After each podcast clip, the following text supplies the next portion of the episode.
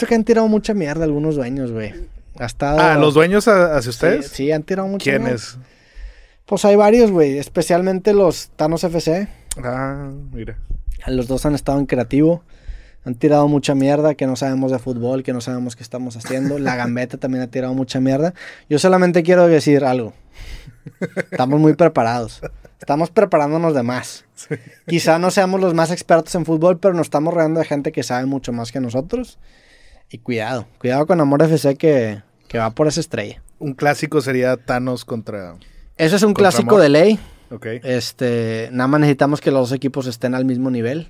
Lo cual, a ver, el draft es el 30 de noviembre. Ninguno de los dos tenemos plantillas. Bueno, Thanos FC ya, ya fichó a Aldo de Nigris, Aldo Tamés de Nigris, que de hecho le mando un saludo, es un, es un gran tipo, me cae muy bien ese güey. Y jugó conmigo cuando jugamos contra MC Dao y me cayó chido. Y el vato, la neta, es que es un crack. Ok. No lo voy a meritar. Gran fichaje, pero fuera de este güey que ya fichó con Thanos, nadie tenemos equipo, güey. Entonces, Todos primero el draft. Una vez que tengamos nuestra plantilla, que la neta es que hemos hecho un buen trabajo preparativo para ese draft, podemos empezar a tirar cagada. A mí no me gusta tirar cagada sin saber qué pedo. Ok, Y ya más como, adelante. y como nadie tiene equipo, están hablando por hablar, güey. Están tirando aire.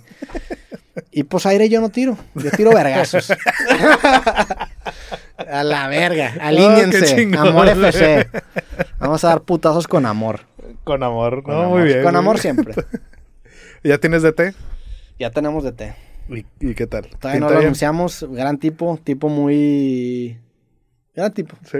la neta. Al rato te pregunto porque tengo mucha Sí, curiosidad. de un- eso, ya te- tenemos de desde hace Sí. rato, solo no, no lo hemos anunciado. Estamos esperando al draft justamente para que para dar a conocer también a todo el equipo de fútbol, para grabar otro capítulo de cosas y empezar ahora sí a andar la máquina porque Sí. el Lamborghini va con todo, güey.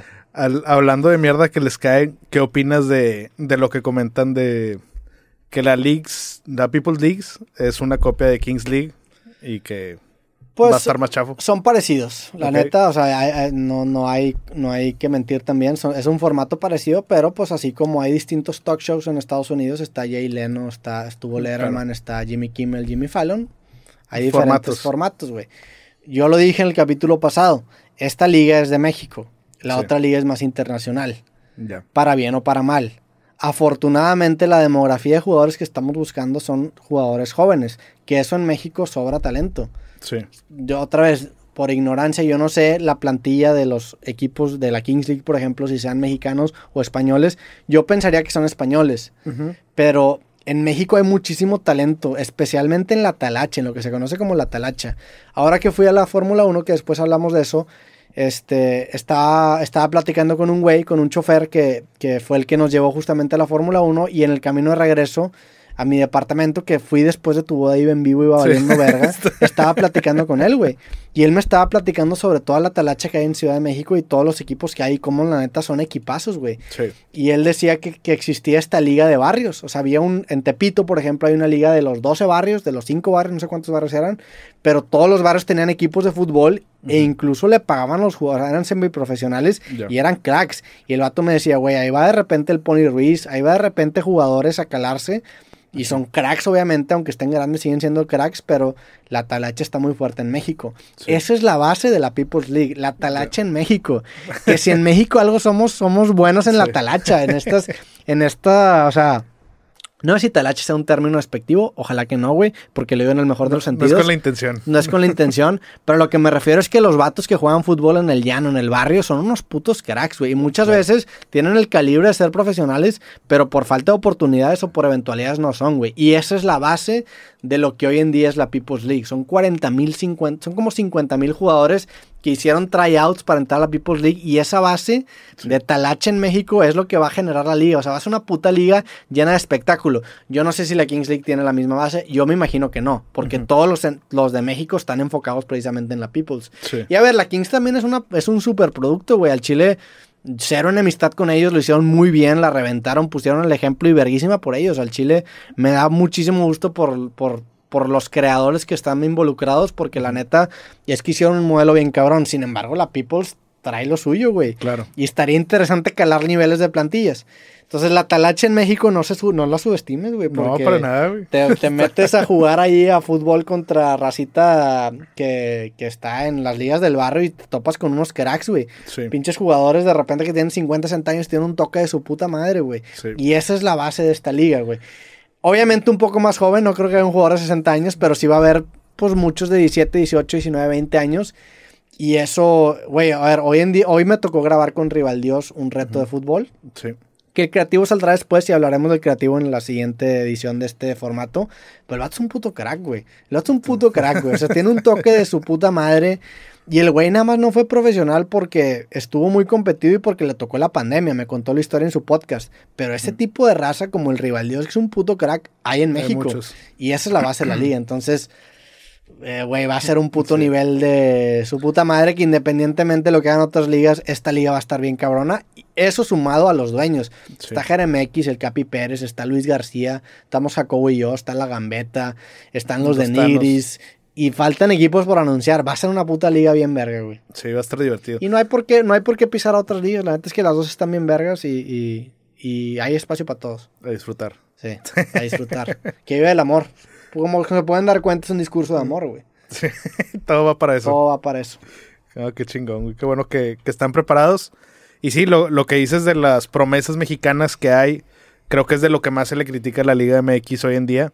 Que no puede ser que hay tantos millones de mexicanos y no podamos sacar buenos jugadores. Sí. La cosa es que sí hay, pero en el proceso se van perdiendo, como dices, ya por diferentes razones. Este, Por diferentes razones se pierden el proceso y también, a ver, seamos sinceros, el futbolista mexicano cuando llega al éxito muchas veces se pierde. Se pierde Sí. en la fiesta por esta mentalidad mexicana, güey. O sea, suena terrible lo que estoy diciendo, pero lo- tú y yo la tenemos, entendemos, sabemos a lo que nos hablamos, no, no que referimos, ¿no? sí, El- esta mentalidad mexicana nos hace que cuando tengamos pues, ciertos éxitos, ciertas cosas, muchas veces caigamos en la tentación de descuidar la carrera, que a ver, se vale también, o sea, es válido, no es pues, Sí. cada quien sus cubas, como dicen, ¿verdad? Pero eso es la es en gran parte porque nuestro talento también se desperdicia, porque los que sí llegan a cruzar esa barrera y son muy buenos, pues acaban gravitando más a la fiesta, al dinero, a las mujeres, Sí. a Creo, creo que por una parte es eso, este, pero, y, y que pues, son cantidades de dinero muy altas que jamás has tenido y pues te vuelves loco Claro. tan, tan morro. Pero también creo que es a la hora de negociar entre los, los equipos, a la hora de que se van a, a Europa, los quieren vender como si fueran la, la perla de, de lo que tú quieras. Sí. Y la verdad es que lo, lo tienes que vender más barato para que al menos se vaya y ya, eh, que ya tenga éxito, ya se Sí. forme y todo, porque no, formados completamente de aquí no se van. Sí, digo, desconozco eh, completamente ese tema. Sé que existe algo que se llama el pacto de caballeros, que es algo muy criticado en el Eh, fútbol eso es cuando mexicano. regresan, Sí, cuando regresan. Pero también, seamos sinceros, la Liga Mexicana es una liga que paga mucho. O sea, es una liga que si la comparas con Argentina, los salarios aquí son muy altos, Muy güey. altos. Guiñac gana una, una millonada, Funes Mori gana una millonada. Los cracks Los de la morros, América los o sea, ganan, generalmente las estrellas ganan mucho. Entonces, eso también hace que los jugadores cuando se vendan ganan mucho.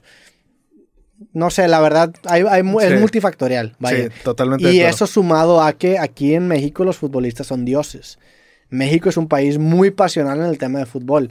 En los mundiales, los mexicanos son de las, de las porras, de las aficiones más protagónicas porque el fútbol es algo muy presente en este país, güey.